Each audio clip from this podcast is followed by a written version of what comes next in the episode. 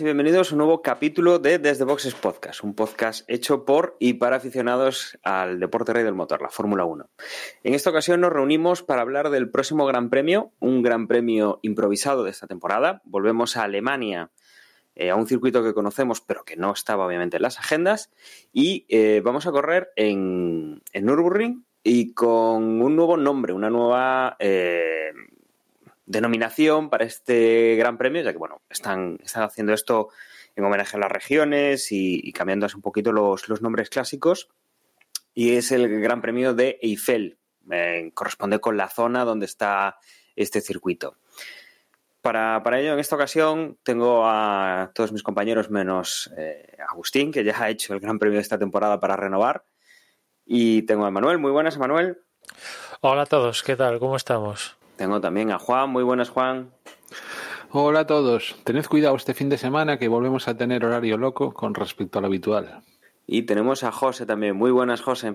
Muy buenas. Pues nada, por aquí otra semanita más. Y antes de meternos en, lo que va a ser ese gran premio de Alemania que hemos recuperado para, para esta agenda especial del 2020, el año del COVID, eh, vamos a comentar una, una noticia mm, es la que tenemos para esta semana, pero desde luego es una noticia bomba que saltaba en los últimos días, que además no es para mm, ni para este año ni para el año que viene, pero que sí que afecta directamente al 2022. Recordamos que es cuando finalmente entra toda la nueva normativa, los cambios que se esperan, pero a quien no se le va a esperar es al equipo, bueno, al equipo, al motorista Honda. Honda se retira de la Fórmula 1 para el 2021. Y además lo sueltan casi en plan bomba, ¿no? Eh, un día entras en Twitter o en el grupo de, Telegram o abres Instagram o tu web de noticias y te encuentras ahí desde ese petón. Onda, tal como vino, se fue.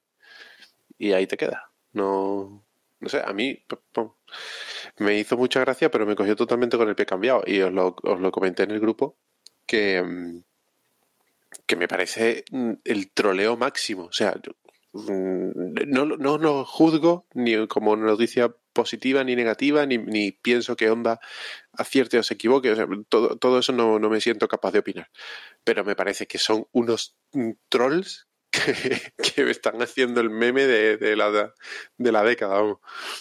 Sí. Desde luego, es, es, una noticia importante porque, bueno, eh, teníamos dos equipos con, con motorización Honda que ahora tienen que volver a buscarse la vida. Tenemos pocos motoristas, porque tenemos a Renault, a Mercedes y a, Ferrari, y digamos que ya van a, proveer a toda, la, a toda la parrilla. Y desde luego, eh, Red Bull mm, puso en su momento un poco a caldo al equipo Renault, que es de donde pasaba hacia, hacia Honda, y ahora tendrá que ir o a Renault de nuevo, o a Mercedes, o a Ferrari. Y no, no creo que vaya, que vaya Mercedes o Ferrari a darle alas a, a un rival directo como, como es Red Bull. Sí, esto tiene varios, varias, bueno, diferentes formas de, de mirarlo, ¿no?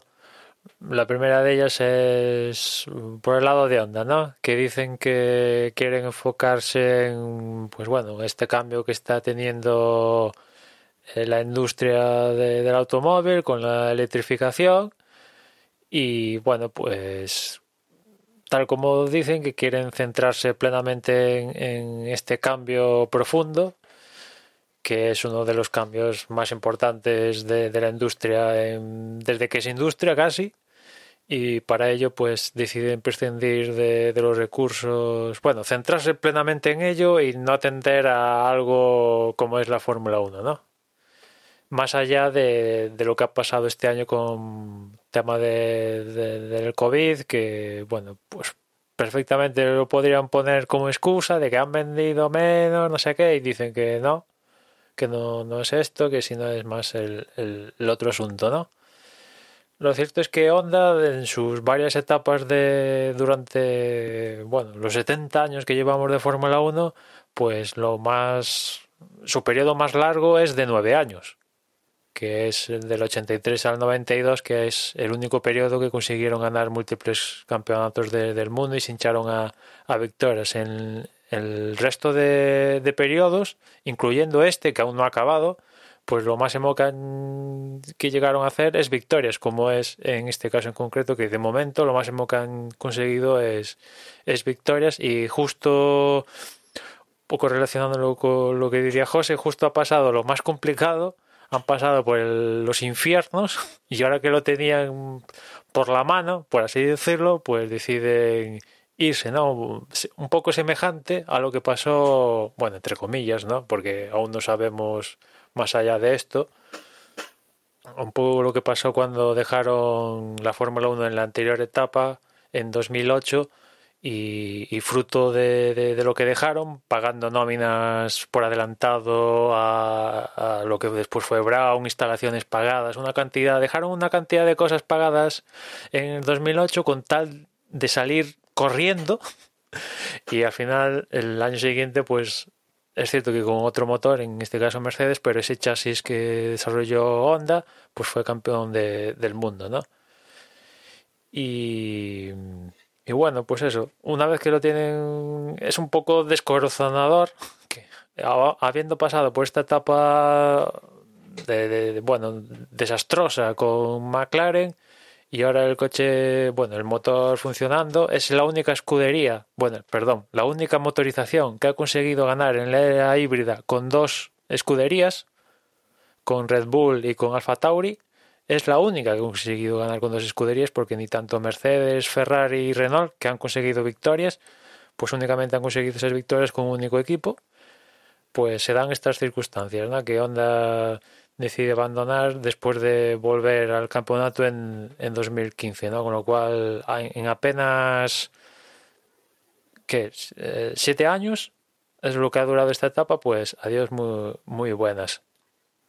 Y, otra capa de, de, de, del anuncio de, de Honda, de esta capa de cebolla, es, eh, bueno, de cara al campeonato en sí, pues es un signo preocupante donde eh, bueno, eh, deberían estar deseando entrar en el campeonato y lo que pasa es que están deseando salirse. es un poco preocupante en ese sentido, ¿no? Porque estamos viendo como otros campeonatos se están expandiendo la presencia oficial de varias marcas en motos hay seis fabricantes y, y en el futuro van esas seis fabricantes van a soportar seis satélites. En la Fórmula E, pues casi todos los equipos tienen marca oficial y en cambio en la Fórmula 1, pues eh, vamos a menos, ¿no? En vez de, bueno, al menos tener algo, no sé, la salud en general viendo que Honda decide irse, pues no, no es muy, muy halagüeña cuando menos, ¿no? El campeonato a priori, salvo a expensas de lo que decida Red Bull, que esa es otra capa de, de la cebolla, pues se queda con tres motoristas, Renault, Mercedes y Ferrari, y, y, bueno, dependiendo de, de, lo que suceda con Red Bull, pues puede haber un fabricante más, puede ser que algún fabricante tenga más cota de poder, que medio se equilibren dependiendo de, de, lo que decida hacer Red Bull.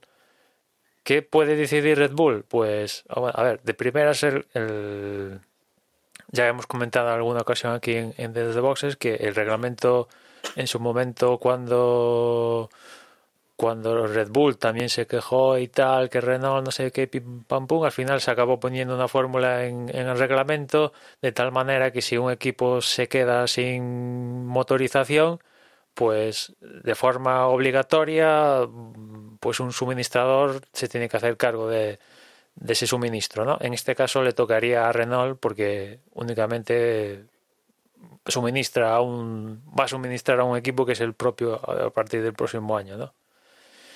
Lo más sencillo, pues sería volver a Renault, ¿no?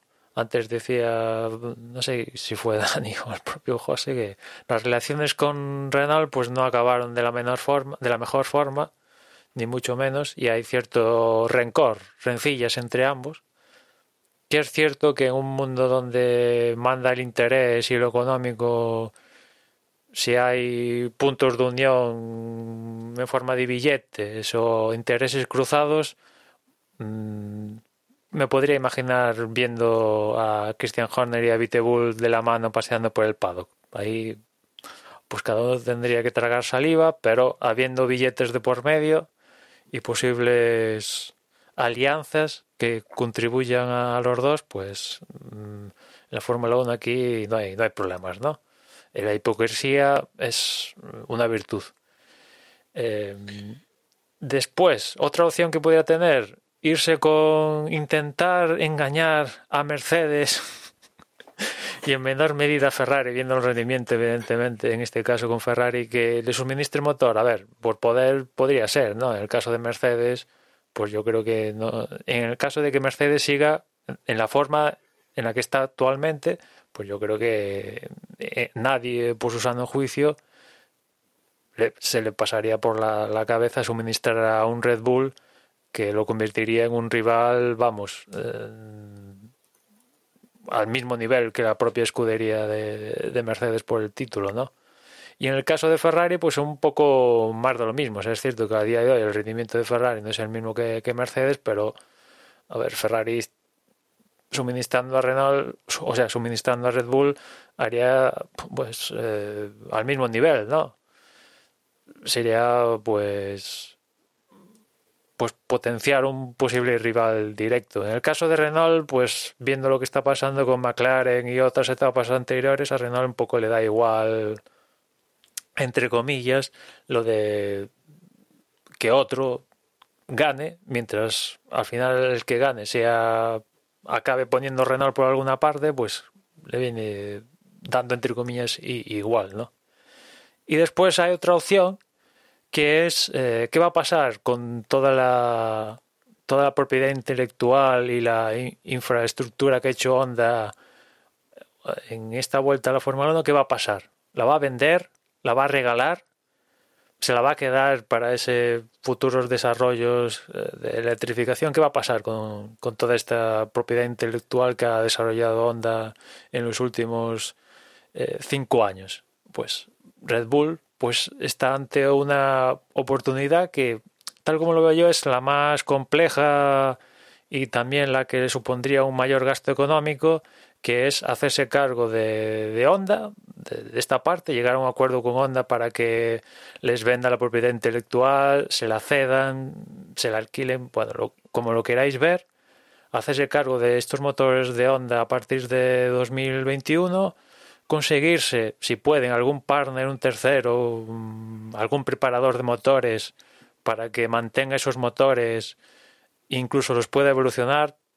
Estamos en un, en un reglamentación de motores estable que en principio no va a cambiar de aquí hasta 2025. Incluso se habla de que igual a partir de 2023 se congelan definitivamente los motores se habla incluso que a partir de 2021 ciertas partes del motor como el MGUK y alguna que otra ya se van a empezar a congelar con lo cual pues mmm, sería económico en ese sentido más que estar desarrollando un motor nuevo todos los años pero pero por otra parte ganarían que bueno pues eh, no dependerían de un tercero, es, manejarían el cotarro y tendrían, entre comillas, su motor, sin depender ni de Renault, ni de Mercedes, ni de Ferrari. Ellos tomarían su decisión, pero es lo más complejo, ¿no? Al final hay que, tendrían que hacerse cargo de, de, de, de una gran, de un, bueno, de,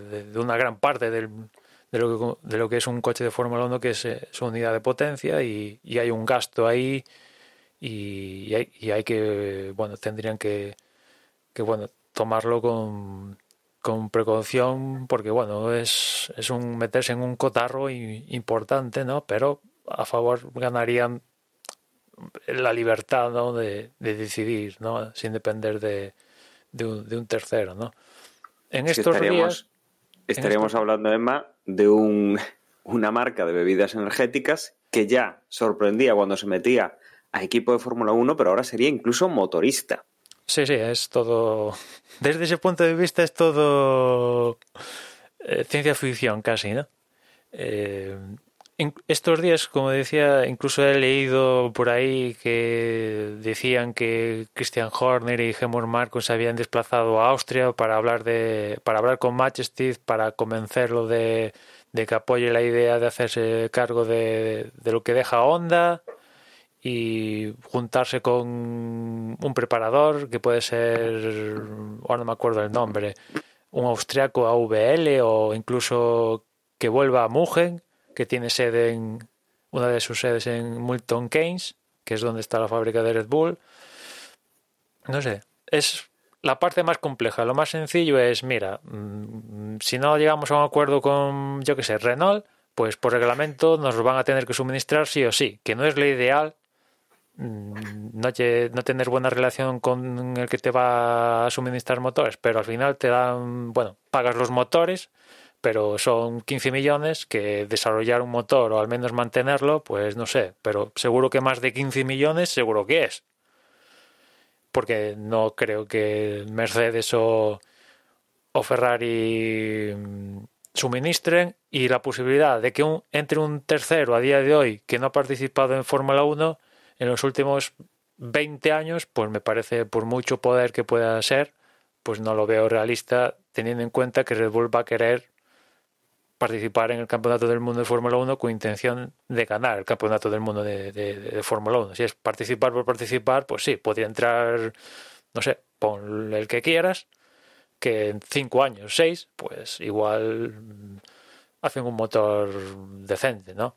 Pero si Red Bull lo has abierto has abierto un, un melón de, uno de los rumores que se lleva hablando mucho tiempo, eh, de entrar ese nuevo motorista, eh, y creo que todos pensamos en Grupo Bach, que entre Volkswagen, que es el que ha estado en las apuestas, como Volkswagen, como Audi, como...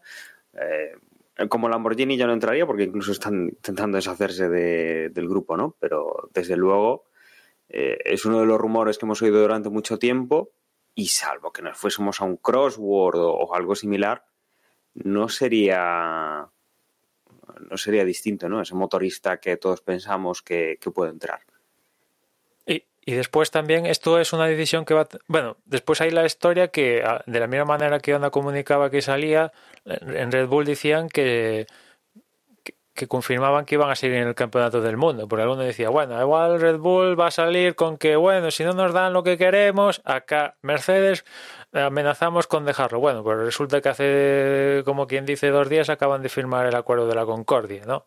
Que ahora dicen que hay una cláusula que les permite salir, bla, bla. Bueno, pero no, no al campeonato también ya no le vendría muy bien. Acaba de salir Honda y de repente, pues con problemas con la motorización, Red Bull decide abandonar y con ellos Alfa Tauri. Ya es que entonces ya el despipote ya sería mayúsculo, ¿no?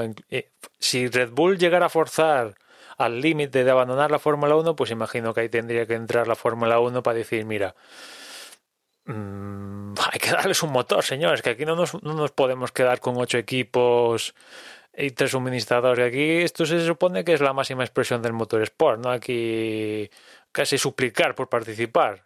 No, no, os vayáis, señores, casi, ¿no? Ese sería el escenario más, más peliagudo, ¿no? Pero en todo caso, Red Bull tiene que tomar una decisión cuanto más pronto mejor, ¿no? A más tardar en primavera de, del próximo año porque hay que hacer un coche para 2022 y cuanto antes tengas claro qué motor va a llevar ese coche, pues mejor te van a ir las cosas. Sí, desde luego no es lo mismo eh, volverte un motor Renault en el cual pues ya conoces cómo funciona, ya lo has tenido en el coche y ya más o menos eh, estás preparado que, irte a un motor que desconoces como sería un Ferrari o un Mercedes.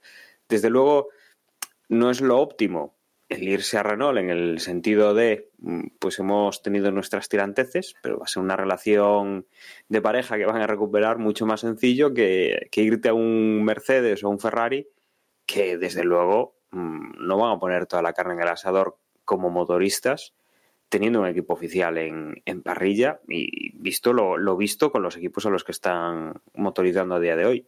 Mucho hablamos de que si Mercedes tiene, hay unos Mercedes rosas que son los Racing Point, pero que no, no tienen nada que ver.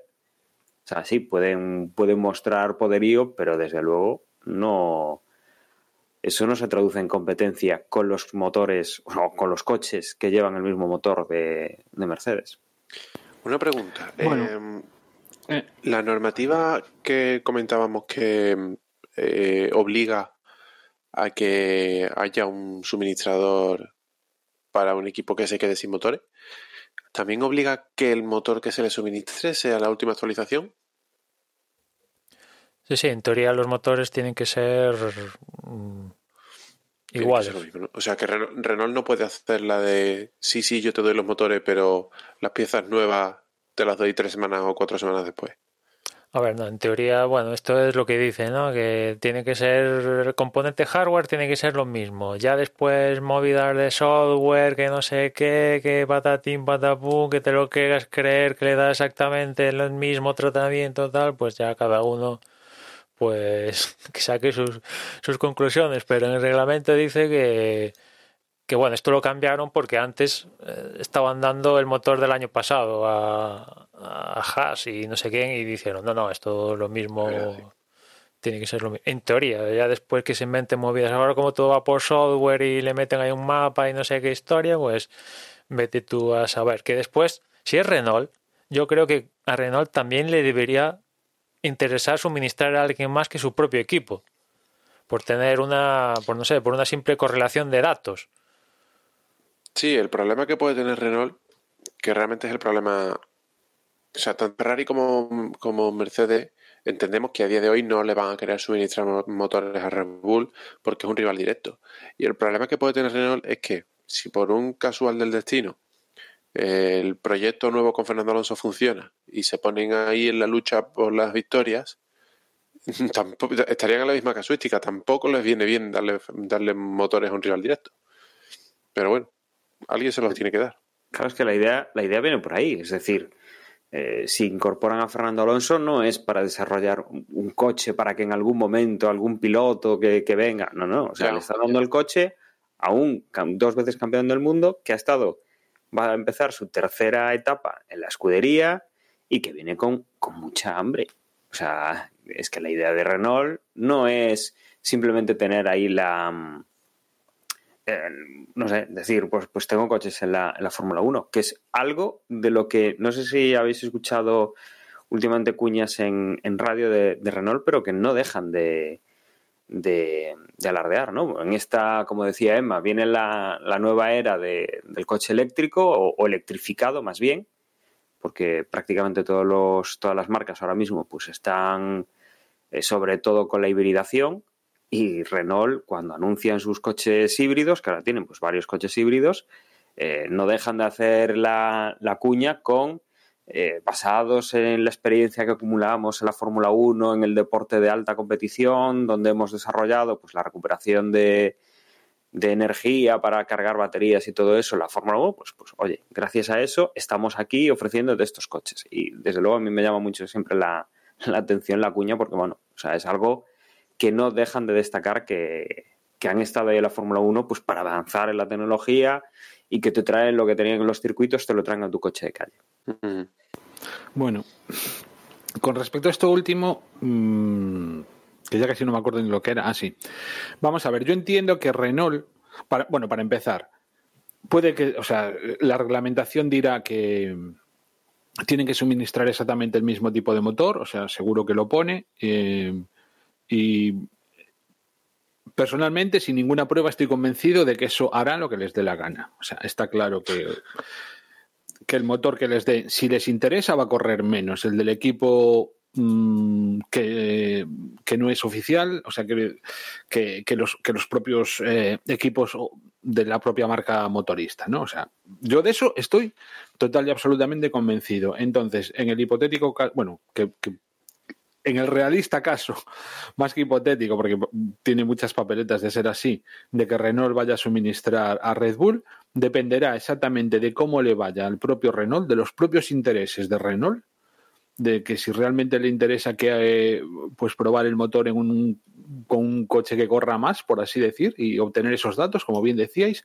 pero como esté peleando de tú a tú con Red Bull, yo no, o sea, no tengo ninguna duda en que en que harán que el, que el motor, que las prestaciones del motor de Red Bull sean menores que las prestaciones que, que, que utilicen los propios Renault. Y además me parece súper lógico, y además me parece súper lógico teniendo en cuenta la historia de Red Bull con Renault, que muy poquitos agradecimientos cuando fueron campeones del mundo cuatro veces consecutivas, y a la mínima que el motor no empezó a estar a la altura, igual que no estaba a la altura el motor de Mercedes, con respecto a, perdón, el, motor de Ferrari con respecto al Mercedes, eh, em, se empeñaron en una guerra absurda que, bueno, ahora están recogiendo los frutos de, esa guerra mmm, al confiar en una marca, Honda, que, en mi opinión, en esta última participación que ha tenido en la Fórmula 1 ha venido a cachondearse directamente de la Fórmula 1, en el sentido de que sinceramente, si tuviera un mínimo respeto por la competición, no haría lo que, lo que ha hecho, así de una forma tan abrupta y tan de buenas a primeras, dejando a la Fórmula 1 en una situación complicadísima, porque, o sea, mm, a mí no me parece baladí ¿eh? el tema, o sea, de verdad que no me parece en absoluto baladí. La, la, las complicaciones que nos vamos a encontrar, como bien decíais, que incluso podrían llegar a desaparecer dos equipos de golpe y porrazo, ¿no? En la situación en la que estamos, cuando además se ve que en otras competiciones el motor Renault es un pepinaco, es decir, los recursos que le están dedicando a, a otras competiciones no son los que le dedicaron a la Fórmula 1, pero además desde el principio porque yo no sé si os acordáis de aquellas primeras temporadas cuando llegó a McLaren, que, eh, bueno, yo no tengo mucha idea ni de mecánica, a mí no me preguntéis cosas de esas, pero sí recuerdo eh, comentarios que decían que los ingenieros que habían traído, muchos de ellos ni siquiera sabían hablar inglés, que no había comunicación, con, entre la parte del motor y la, y la, y la parte de McLaren, eh, que, ni siquiera casi o sea, que, que, ni siquiera eran los mejores ingenieros de la marca, sino que incluso eran medio becarios, que los ritmos mmm, no hicieron el más mínimo esfuerzo por adaptarse a los ritmos de Europa, a los ritmos de, la, de esta competición y que seguían con sus esquemas que están utilizando en Japón, que realmente no había gente, o sea, yo entiendo que, ¿no? que que Honda hubiese traído sus propios ingenieros y sus propias estructuras y sus propias tal. Pero, coño, trae gente que está acostumbrada a trabajar en Europa, que conozca los métodos, que conozca tal. O sea, en la Indy, según tengo entendido, no es eh, Honda América o Honda Estados Unidos, no es Honda Japón. Cuando aquí más o menos sí que parecía que era Honda Japón la que vino a la Fórmula 1. Con lo cual, digamos que el desprecio, por así decirlo, ante la competición la vinieron demostrando desde el principio, desde que llegaron, ¿no? Y eh, se hicieron muy los heridos ante las declaraciones de Fernando Alonso, cuando claramente pues eh, no estaba diciendo ni, ni media ni media mentira, es decir, estaba plasmando la realidad de lo que sucedía en aquel momento, y ahora cogen y si te he visto no me acuerdo. Pero ahí, Juan, eh, hemos poniendo... ganado un par de grandes premios, hemos lavado la cara el tal, así que personalmente, para mi Honda, equipo, o sea, motorista non grato para lo que queda de historia de la Fórmula 1. Eh, de, de primeras, ahí parece que, que estás poniendo a Honda como el único culpable de, de, de, lo que pasó en Honda, cuando hay McLaren también. No, estoy diciendo, estoy diciendo que Honda, o sea, claro que no, o sea, y después vimos que, que si el McLaren no corría tanto, no era solo por culpa de Honda. Pero lo que sí está claro es que la estructura que trajo Honda no era la que se merecía la Fórmula 1. Pero eso te Los puede durar un año. dedicando... Eso te puede durar un año. El segundo, si Concho, estuvo hacer... cuatro años para cuatro años para hacer un motor decente. A ver, Honda estuvo con McLaren unos cuatro años. El primer año te pueden colar tú que eres japonés, que te traigan a ingenieros que no han trabajado en Fórmula Olvídate de 1. McLaren, me da igual que fuera McLaren que tal. Lo que estoy diciendo es cómo Honda, cómo un equipo motorista aterriza en una competición y el trato que le da. Empieza mal y acaba, bajo mi punto de vista, peor. Eso es lo que me, eso es lo que me duele, porque es que es lo que José lo decía al principio. Es un auténtico troleo. Es un troleo. Es tomar a la Fórmula 1 por, por una competición de Chichinabo. Y después la, eh, la IndyCar es, es como hablar de patatas y cebollas.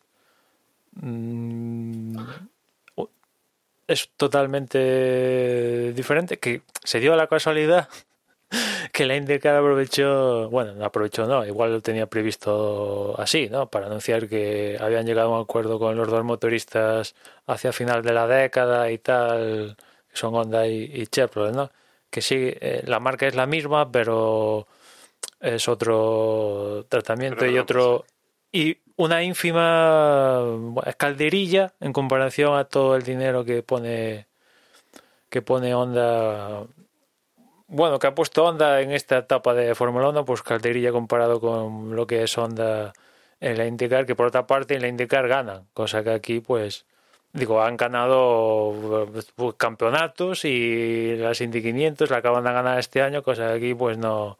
De momento el campeonato, carreras sí, pero el campeonato pues se antoja bastante complicado que este año lo consigan y el próximo año pues por la misma la misma tónica.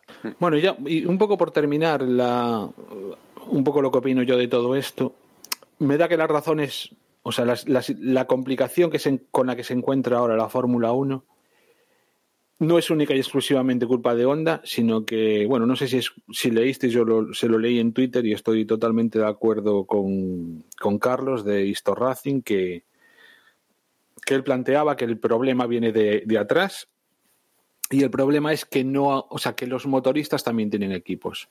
Si hubiera motoristas que única y exclusivamente fueran motoristas, quizá con Ferrari aparte, porque como Mónaco, Ferrari es un caso aparte, probablemente no, no tendríamos este tipo de problemas. Si quien hace motores solo se dedica a hacer motores y entonces las escuderías pues eligen uno u otro, probablemente la, no nos encontraríamos con, con- con esta papeleta que lo que ha dado lugar es a una competición en el que o tienes motor Mercedes o no ganas un o eres incapaz de ganar el campeonato. Y así además No hasta que cambien los motores con suerte. Eso, ¿no? es- eso está muy guay decirlo en 2020. ¿Por qué no lo dices en, el año 2000? Por ejemplo. Sí, o sea, eh, lo que pasa es que esto es un análisis. Esto es un análisis de, de- de- efectivamente, totalmente, ¿cómo se dice? Ventajista, ¿no? A toro pasado. Pero es, es un análisis, o sea que al, al final te das cuenta de que, mira, mm, este es el problema. O sea, quiero decir que Honda, quiero decir, la situación de que vive la Fórmula 1 no la tiene Honda única y exclusivamente. O sea, quiero decir, para nada la tiene Honda en el sentido de que, bueno, que va más allá, pero quiero decir que el que Honda deje ahora la Fórmula 1 genera una circunstancia que probablemente no, hubiera- no daría lo mismo que, que se quedase o se marchase si eh, tuviésemos esa otra estructura. Y además era Honda el único contigo, fabricante que no hecho, tenía equipo propio. O sea, que se- también se da la casualidad. Eh, yo te iba a comentar lo mismo, que, eh, que la retirada de Honda no es eh, la que causa esta situación. O sea, la situación existe y lo que ha hecho Honda es destapar, la caja de Pandora y abrir una serie de, caminos y de posibilidades que ponen en riesgo, eh, no sé si la supervivencia de la Fórmula 1, pero sí al menos los, próximos, el futuro más próximo. Em, estamos de acuerdo en que no, no, o sea, no- eh, eh, en parte Honda propicia esta situación, pero evidentemente no es culpa suya, viene, viene de mucho antes. Em, sí que es verdad que, que creo que el problema, o sea, un- el principal problema es que la, la Fórmula 1 no se está sabiendo posicionar eh, de forma atractiva para las marcas. Uno, eso que comentas de que, de que los motoristas no tengan equipo podría ser una solución, pero históricamente desde hace 20 mm, años se ha venido intentando buscar y fichar a, equipos a, equipos de casa, a equipos eh, oficiales. De hecho, el rumor más fuerte que, lleva sonando desde que yo tengo uso de razón es el famoso de, la entrada en la competición del grupo BAG. Pues hombre, oportunidades han tenido que tener, porque yo llevo escuchando hablar de Volkswagen en Fórmula 1 muchísimo tiempo y no entran. Y sigue sonando Volkswagen en Fórmula 1 para entrar con un equipo oficial el, mismo problema que causa ahora mismo Honda por irse y dejar a, un, a dos equipos sin motores, eh, lo puede causar Mercedes si se cumple ese rumor que hay por ahí de que Mercedes está pensándose si, si dejar el equipo oficial. Pues si se mantienen como motoristas, a lo mejor más o menos ese equipo lo puede comprar alguien y ya. Pero al final eh, cualquiera que se vaya va a poner en tela de juicio a la competición. Y aun estando de acuerdo contigo en que lo que hace Honda es una troleada y es una, viéndolo desde el punto de vista de la, de la, de la competición en sí, es una guarrada porque los deja en bragas, también es cierto que Honda no deja de ser una empresa más y si a ellos no les salen las cuentas y la pandemia eh, y la situación actual de crisis les ha hecho eh, que, ese, que ese proyecto no sea viable económicamente, pues lo que tampoco tendría sentido es que sigan quemando billetes en una competición eh, y poner en, peligro la supervivencia de la empresa. O sea, al final hay, un problema mucho más de base y es que la Fórmula 1 hace mucho tiempo que no sabe posicionarse y, y resultar atractiva para las marcas como si está consiguiendo la Indy, como si está consiguiendo eh, el WEC con la nueva con la nueva normativa que ya está, confirmado que Peugeot vuelve y hay un montón de marcas que están interesadas porque les puede servir el mismo coche para, para la resistencia. No te adelantes, José, que igual el WEC igual desaparece. Bueno, lo, último que he leído esta semana es que es que había muchos interesados y que Peugeot había confirmado oficialmente que volvía. Sí, sí, pero Le nunca desaparecerá, pero el campeonato del mundo es otra historia. Bueno, pero al final sí, lo, podrá cambiar de formato, podrá cambiar de nombre, pero el hecho es que es una tipología de campeonato que a día de hoy le está resultando atractiva a las marcas. Aunque, aunque dentro de tres o cuatro años no sea un campeonato y sean cuatro carreras sueltas, la realidad es que les resulta atractiva a las marcas y las marcas quieren ir a competir ahí. Fórmula E, evidentemente, les está resultando atractiva a las marcas. Primero, porque es barato y segundo, porque eh, es, es una plataforma de marketing muy buena. La Fórmula 1 por una parte, tiene imagen de, competición del pasado, de competición eh, contaminante, que sí, que están todos los esfuerzos que están haciendo, que si la era híbrida, que si eh, reducir costes, que si reducir emisiones de carbono, pero todo eso está haciendo.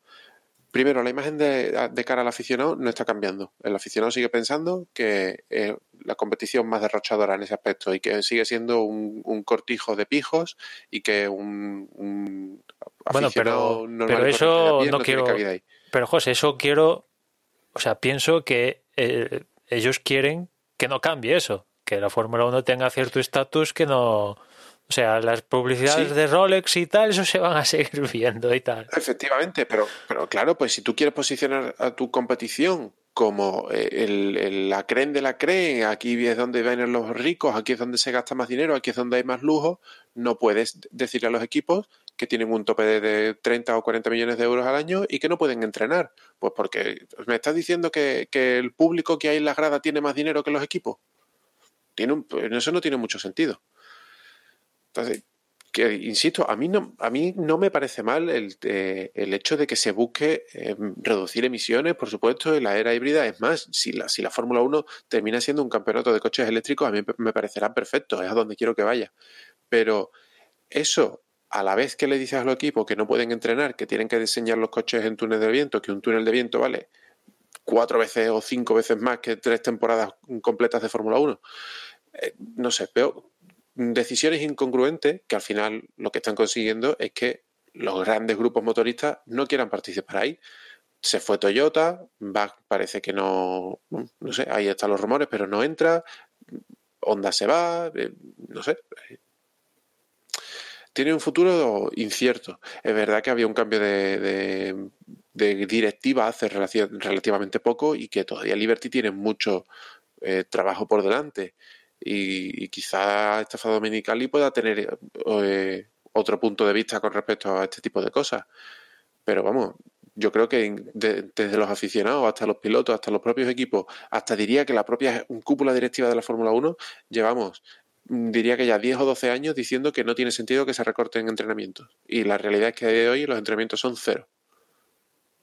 Bueno, hay unos entrenamientos oficiales ahí, en, pero vamos, a 15 días de que empiece el campeonato, que si alguien la ha Sí, sí, cagado ya no le da tiempo a arreglar nada. No, no, si el próximo año va a haber solo tres días, o sea que oficiales me refiero, ¿no? Si quieres hacer otros entrenamientos vas, a- vas a tener que entrenar con el coche de, de hace dos años como, como mínimo.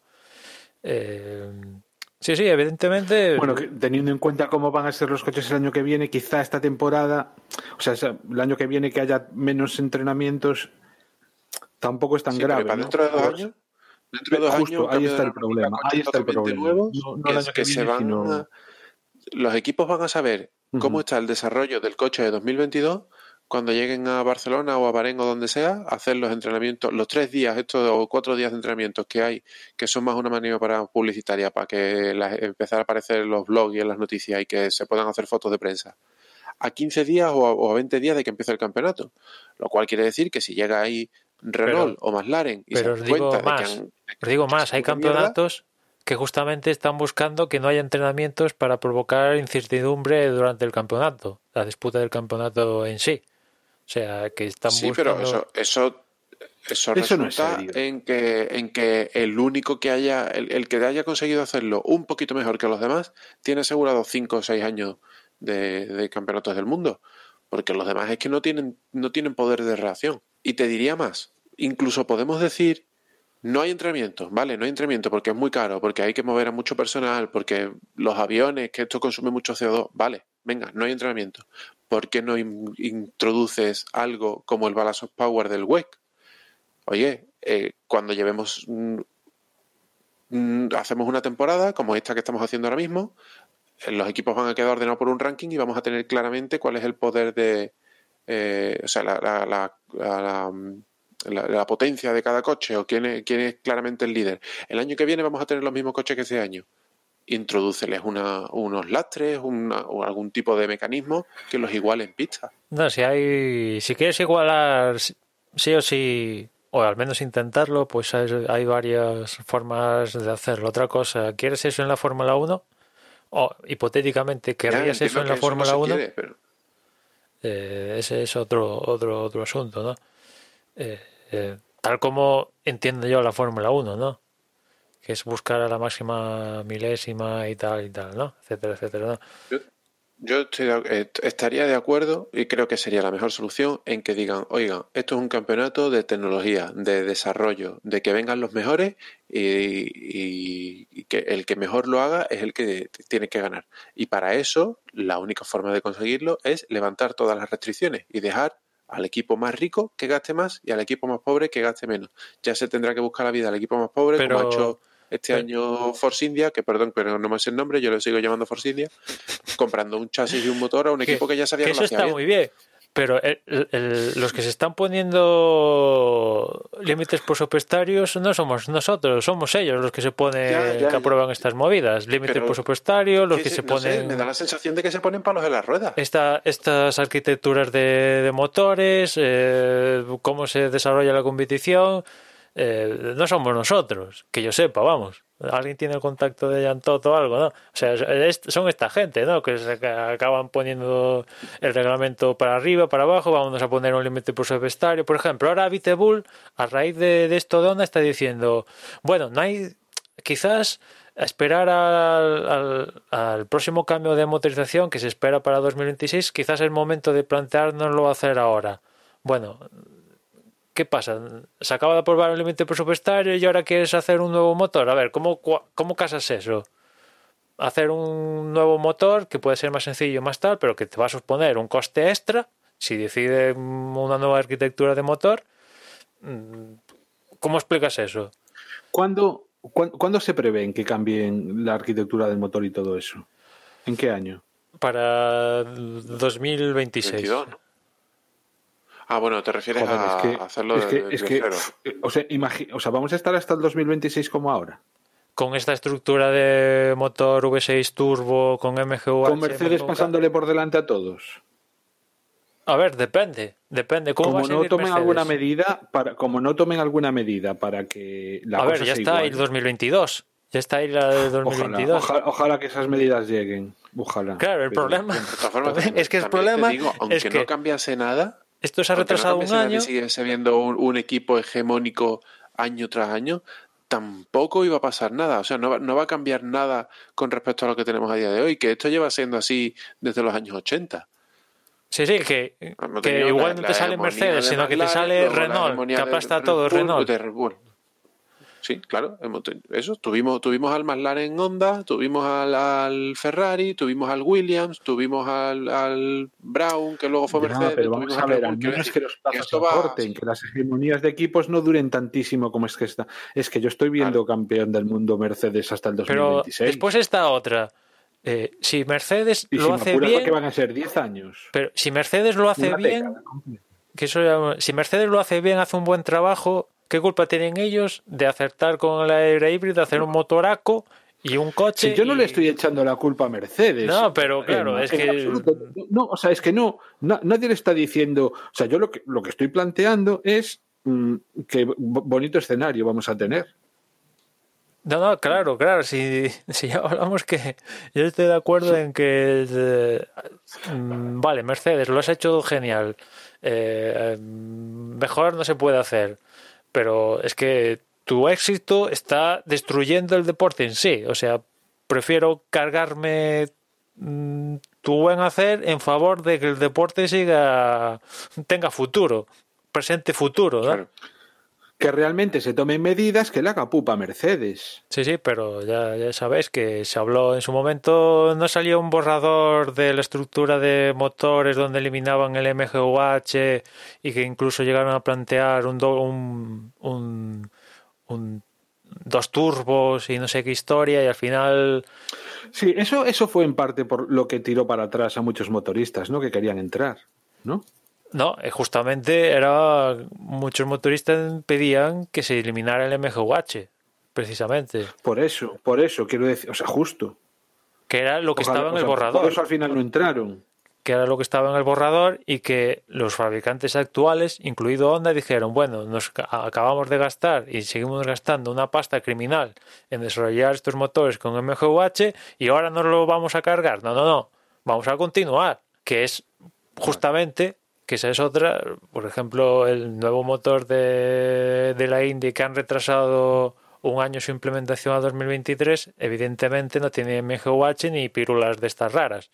Únicamente es un motor V6 con, Bueno, también, con un también un KERS. campeonato puramente americano tiene, tiene sentido. O sea, No, no, tiene sentido, evidentemente, final- tienen que hacer los motores los más, lo más económicamente posible para ellos mismos y para los propios equipos cliente, evidentemente, ¿no? Es otra, otro, otro rollo, pero te digo, mm, es que incluso en el WEC, eh, creo que el tema del MGUH estaba, lo dejaron eh, de lado casi, ¿no? Estaban evidentemente prefiriendo tirar más de, de MGUK en la medida de, de- de lo posible, ¿no?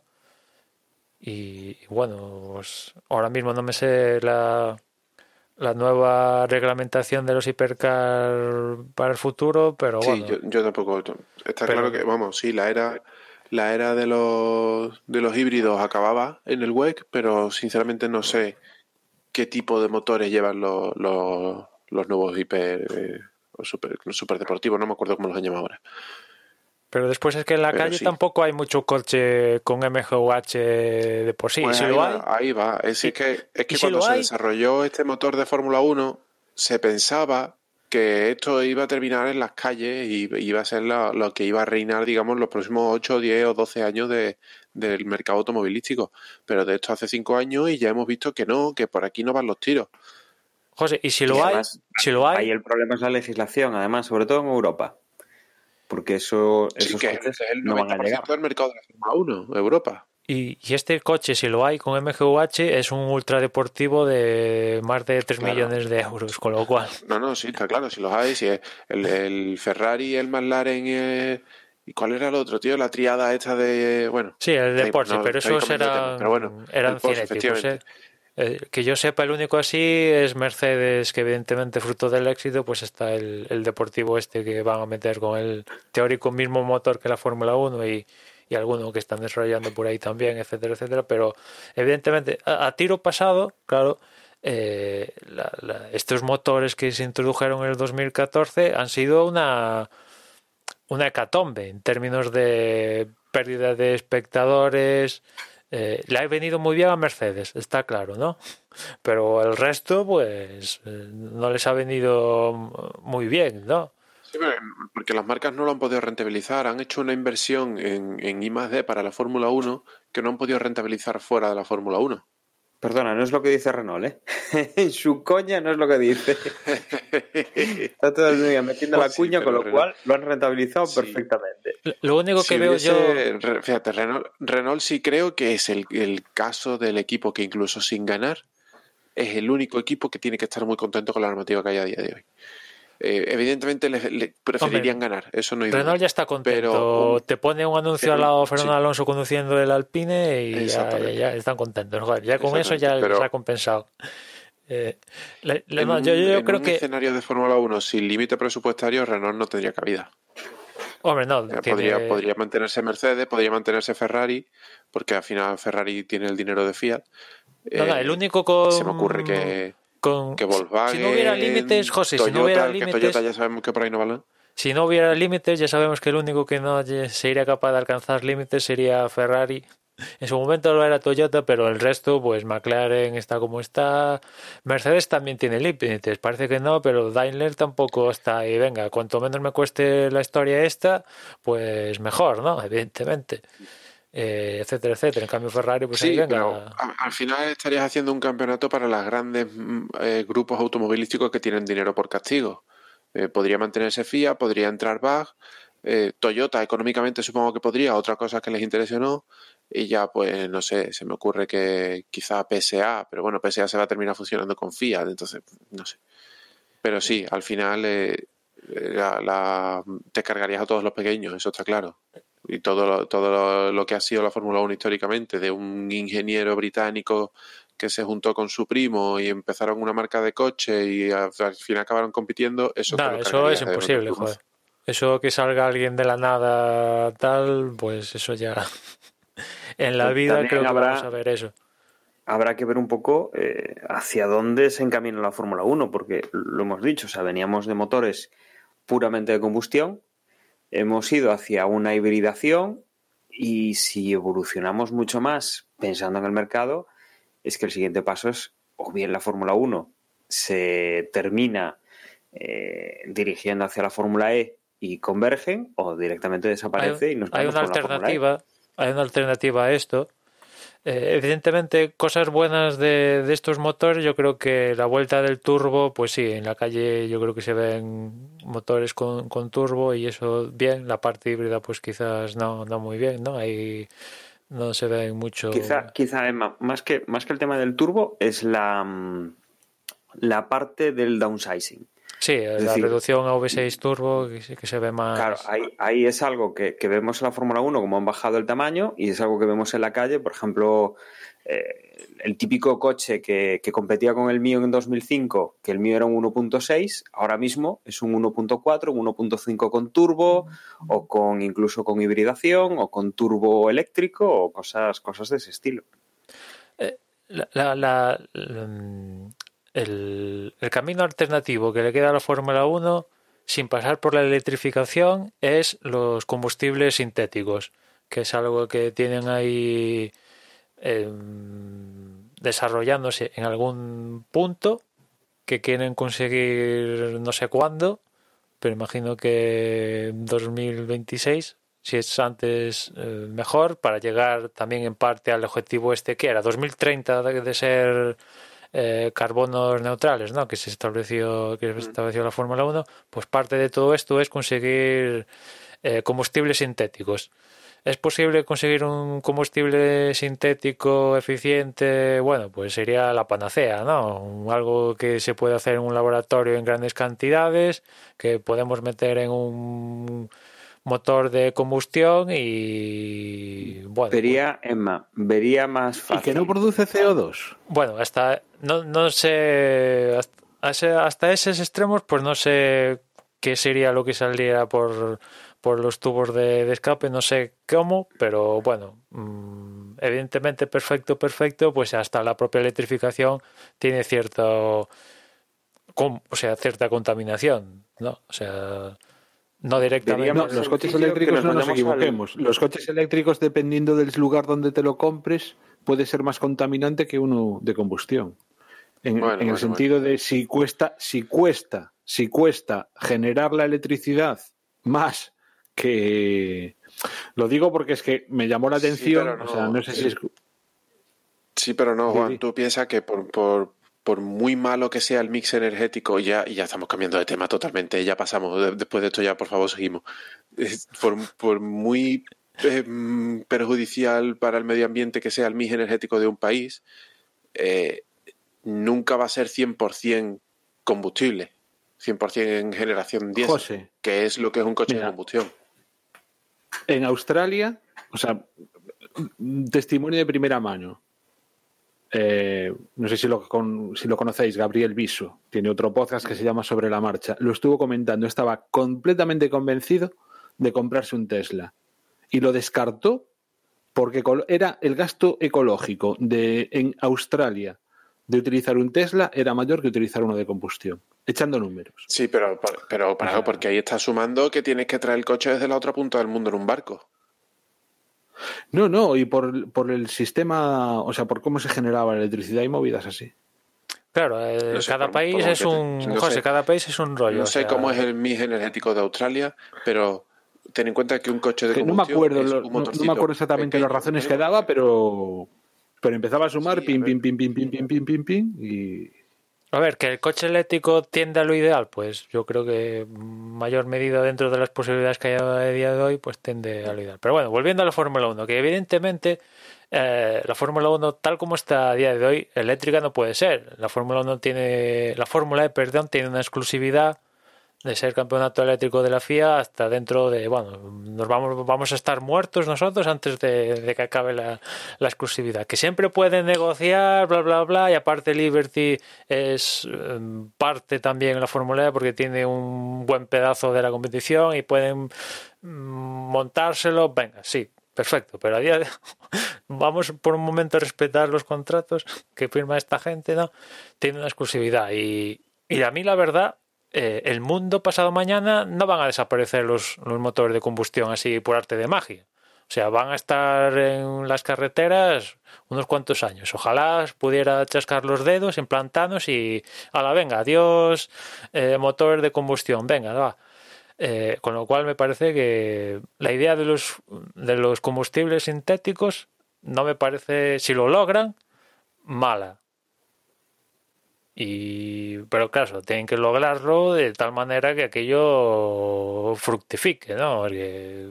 Ahí, ahí no van a ir, Emma. Ahí no van a ir y te digo por qué. Porque, como bien dice Renault en su cuña, que no nos patrocinan, pero siempre lo podemos sacar, eh, aquello que hicieron en Fórmula 1 y donde gastaron dinero, que fue eh, desarrollar esa tecnología para recuperar energía, la han aplicado a los coches.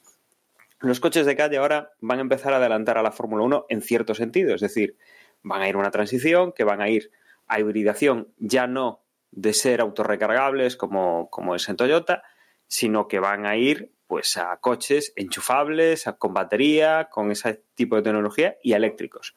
Con lo cual, dudo mucho que la Fórmula 1 vaya a desarrollar.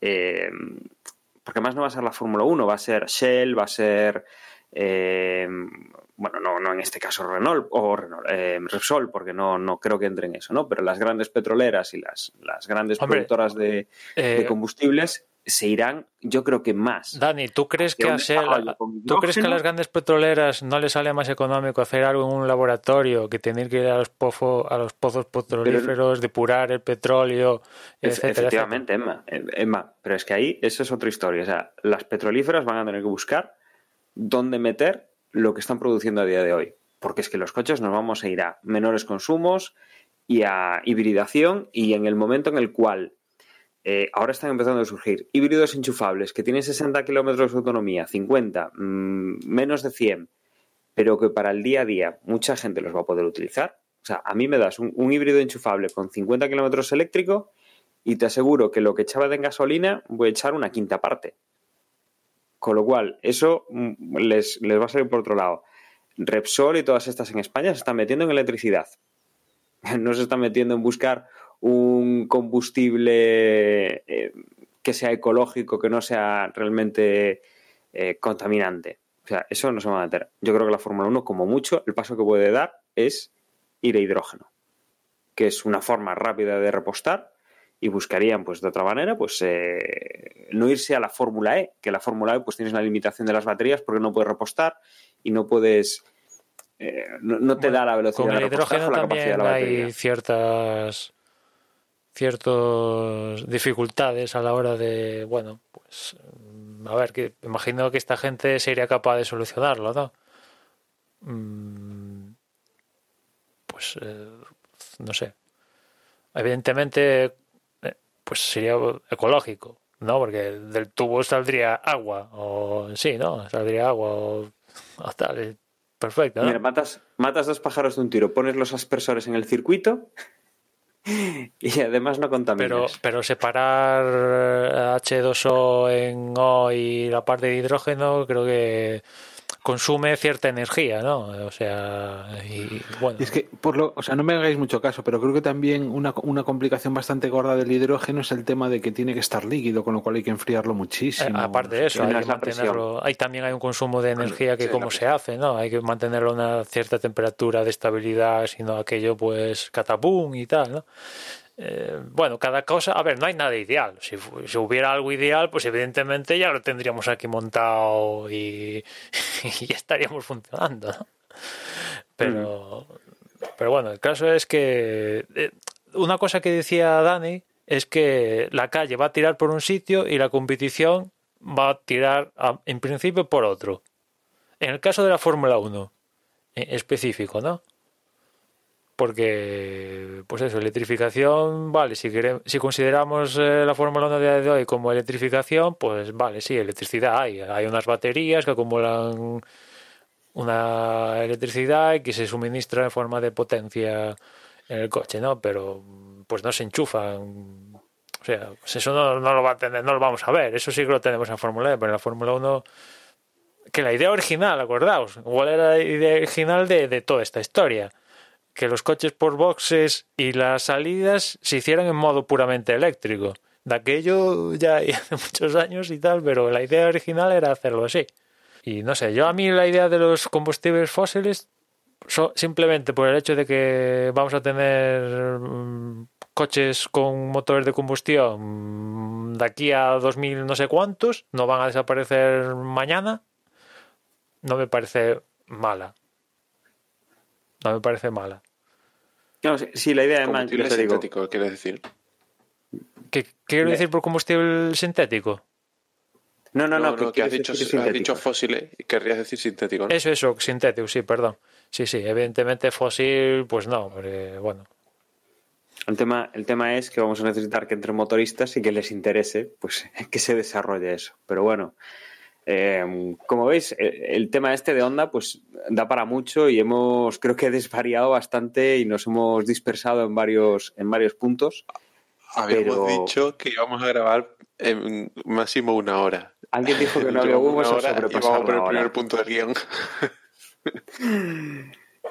Pero bueno, co- como decíamos, ¿no? Eh, el futuro de la Fórmula 1 con esta salida de Honda y tendremos que, que ver un poco cómo, cómo arreglan ya no solo los equipos, sino ver el interés que hay eh, por volver a entrar a la Fórmula 1 de más motoristas o de mantenerse los que están, porque desde luego, como decimos, ¿no? La Fórmula 1 va a ir ya por un lado, la competición va a ir por un lado y parece que la calle eh, está tomando otros, otros derroteros, ¿no?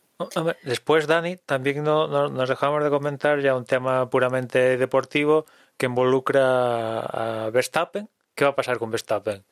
Eh, viendo este movimiento de Honda, pues hasta ahora había un plan más o menos claro, ¿no? Con Honda y pff, en algún momento, pues no sé, esta gente dará con la tecla y luchar por el campeonato del mundo, ¿no? Que ya deberían estar luchando por el campeonato del mundo este año y ya consiguiéndolo sí o sí, ¿no? Cosa que no parece factible.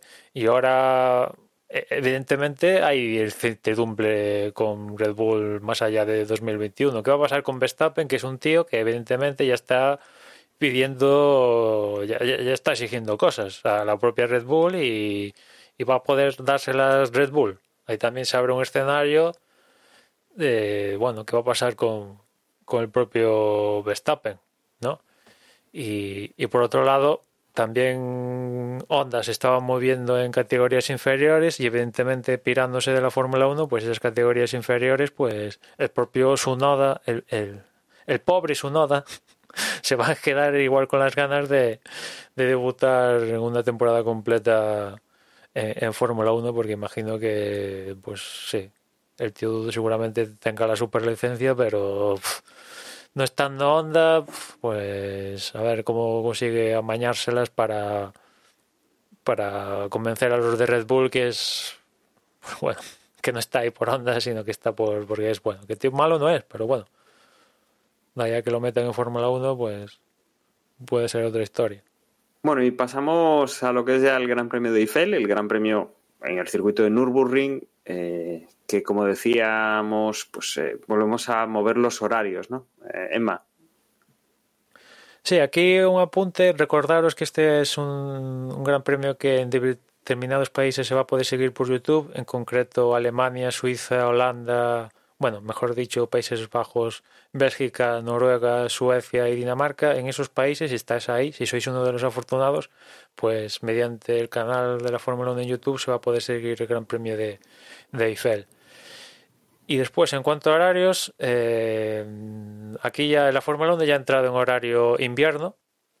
Y eh, lo de las carreras a las 3 de la tarde, pues eh, ya hay que deshacerse de esa idea porque el viernes los primeros libres son a las 11, los entrenamientos, los libres 2, 3 de la tarde, los sábados los terceros entrenamientos a las 12, la clasificación 3 de la tarde, pero la carrera es a las 2 y 10. Después, en cuanto a neumáticos, Pirelli lleva para aquí, para el Gran Premio aquí en Nürburgring, los neumáticos más o menos intermedios, C2, C3, C4, no hay datos porque no se corre en este circuito desde, no sé, ya no me acuerdo, desde el 2000, no sé, 2013 o 12, por ahí más o menos. Y claro, pues Pirelli datos, datos, pues no hay. ¿no? Los equipos evidentemente saben lo que es Nürburgring, pero bueno, pues ese viernes, el próximo viernes, pues las primeras sesiones van a ser recolecta de, datos en abundancia de cara al domingo. Un domingo, bueno, un, fin de semana en general que, bueno, dependiendo de la predicción igual que veas, tiene pinta de que va a cada, igual cae agua aquí para pa, para la próxima década, ¿no? Porque si cae como cayó hace un par de fines de semana con las 24 horas de Nürburgring, aquí era el trazado grande, eh, Live pues que se tuvo que parar las 24 horas, 9 horas porque cayó la de la de, del infierno. Pues como le dé por llover aquí, pues pues aquí aquí llueve, ¿eh? aquí cuando le da por llover, llueve. Igual hasta nos quedamos sin sin gran premio como le dé por llover. Desde luego, seguramente temperaturas más tirando a lo bajo. Estamos en Europa y ya, pues a, estas épocas en octubre, pues ya no abunda, ya no abundan los 30 grados y tal. Con lo cual, pues ahí los equipos se van a tener que adaptar. Esto le viene de perlas a Mercedes en principio, que cuanto más calor le venía peor, pero bueno, el, el verano ya ha pasado y y uno de, de, los puntos flacos que podía tener Mercedes era el calor y ya, ya ha pasado esa época, con lo cual, pues, salvo en, en Bahrein y Abu Dhabi, que vamos a ver si hace mucho calor o no, pues ese no, esto no lo va a tener Mercedes. Las zonas de DRS. Sí, Emma. Las zonas de DRS aquí en Nürburgring van a ser dos. La primera de ellas en la recta principal de meta, y después la otra zona, pues la otra zona de alta velocidad que tiene el circuito, ¿no? Entre la curva 11 y, y, la 13 esa chica que hay antes de, ya ponerse en, la última curva del circuito. Zonas independientes con, con zonas de detención independientes. ¿Nos llama la atención que la zona de red se tiene una curva en medio? Sí, pero esa es una curva mm, a fondo sin problemas. Sí, que bueno, que se hace a fondo, pero no sé. Mm, me daría me daría un poquito de respeto pasar por la curva 12 con el pie a fondo sin galerón. Ahí es donde está. Ahí es donde está el que se va a llevar el gato al agua o el gato al muro. Sí, ¿tú crees? Yo esa curva se ha pasado siempre a fondo en Nürburgring desde siempre. Es cierto, con alerón, evidentemente. Pero no, no, sé, yo, yo creo que aquí ya, aquí ya se corrió con DRS, incluso no me extrañaría que ya haya habido un DRS en esa zona. Quiero decir, no, estoy seguro de que no es peligroso. Pero viendo el mapa del circuito, uff, a mí me ha llamado la atención. Tendríamos que ver aquí en el historial de The Boxes, que como ya llevamos más de 10 años de podcast, igual lo tenemos dentro del historial.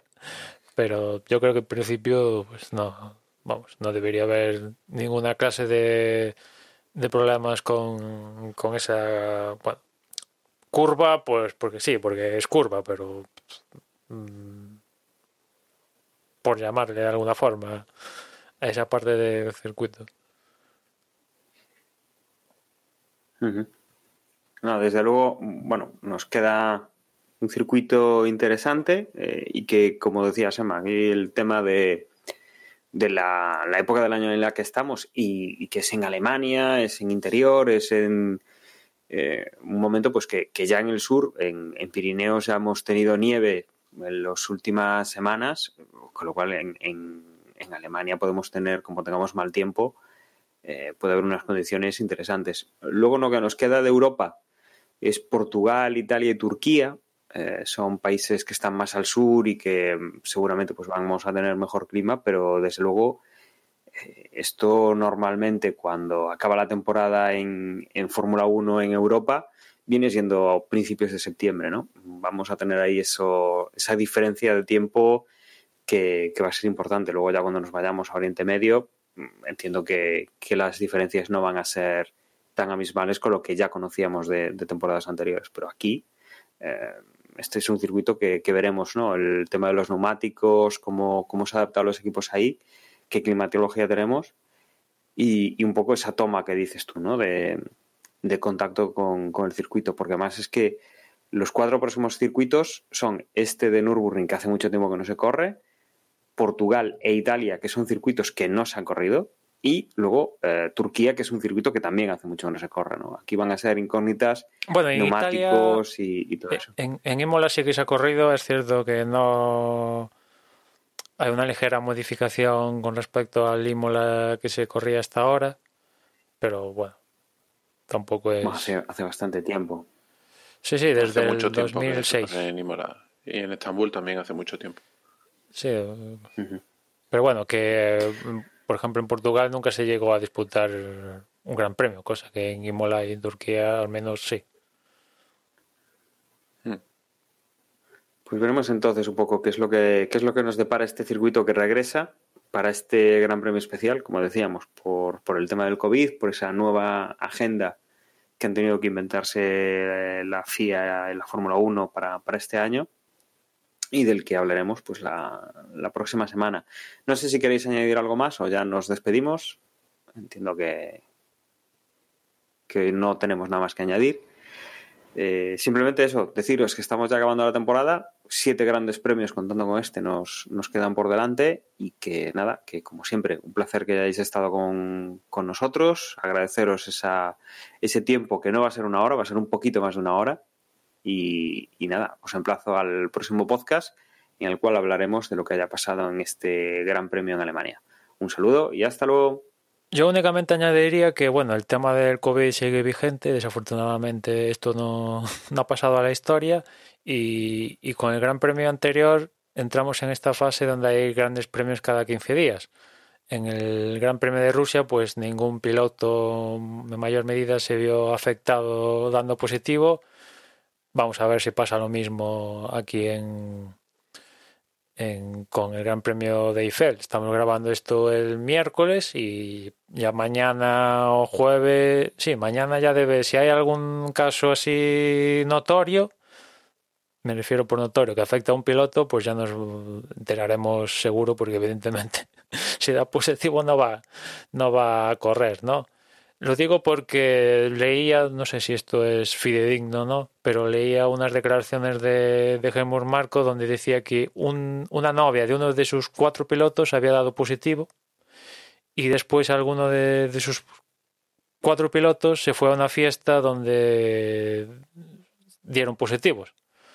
No llegó a decir, la, la nota no decía evidentemente qué piloto era en ninguno de los casos, pero vamos mm, que se pueden dar, no descartaría que, que, se dieran. De, de, hecho, el repunte de positivos en los test que hace la Fórmula, bueno, la Fórmula 1 FIA durante cada siete días, pues ha habido, a ver, un ligero repunte.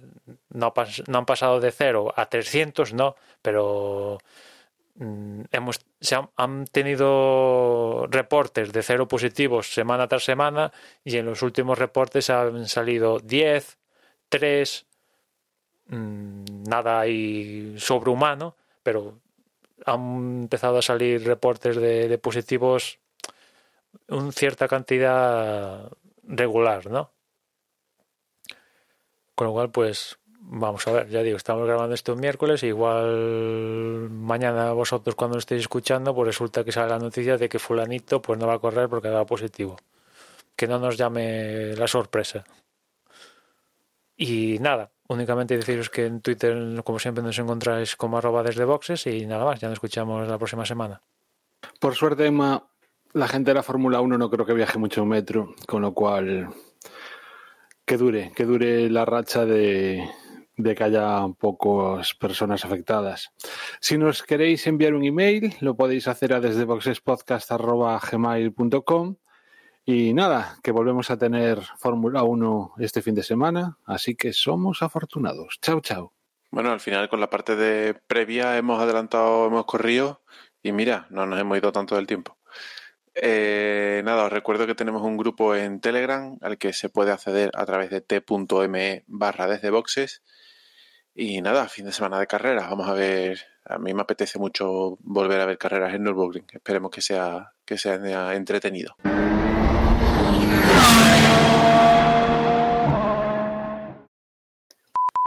Muy buenas y bienvenidos a un nuevo capítulo de Desde Boxes Podcast, un podcast hecho por y para aficionados de la Fórmula 1, el deporte rey del motor. En esta ocasión vamos a hablar de un gran premio eh, en un circuito que sí conocemos, pero un gran premio improvisado de esta temporada. El gran premio que vamos a correr en Alemania, pero que lleva por, por nombre, bueno, es el gran premio, eh, lo llaman el, el gran premio Anda, no lo tenía yo aquí. El. Perdón, esto lo. Joder, espera, ¿dónde está? Como la torre, Dani. No, no, no, es que. Joder, ¿y por qué no sale aquí? Ah, vale, coña, bien. Vale. Ah, vale, aquí está. Vale. Tienes todas las papeletas para salir en el post. Ya, ya, ya lo sé, ya lo sé. Vamos a ver.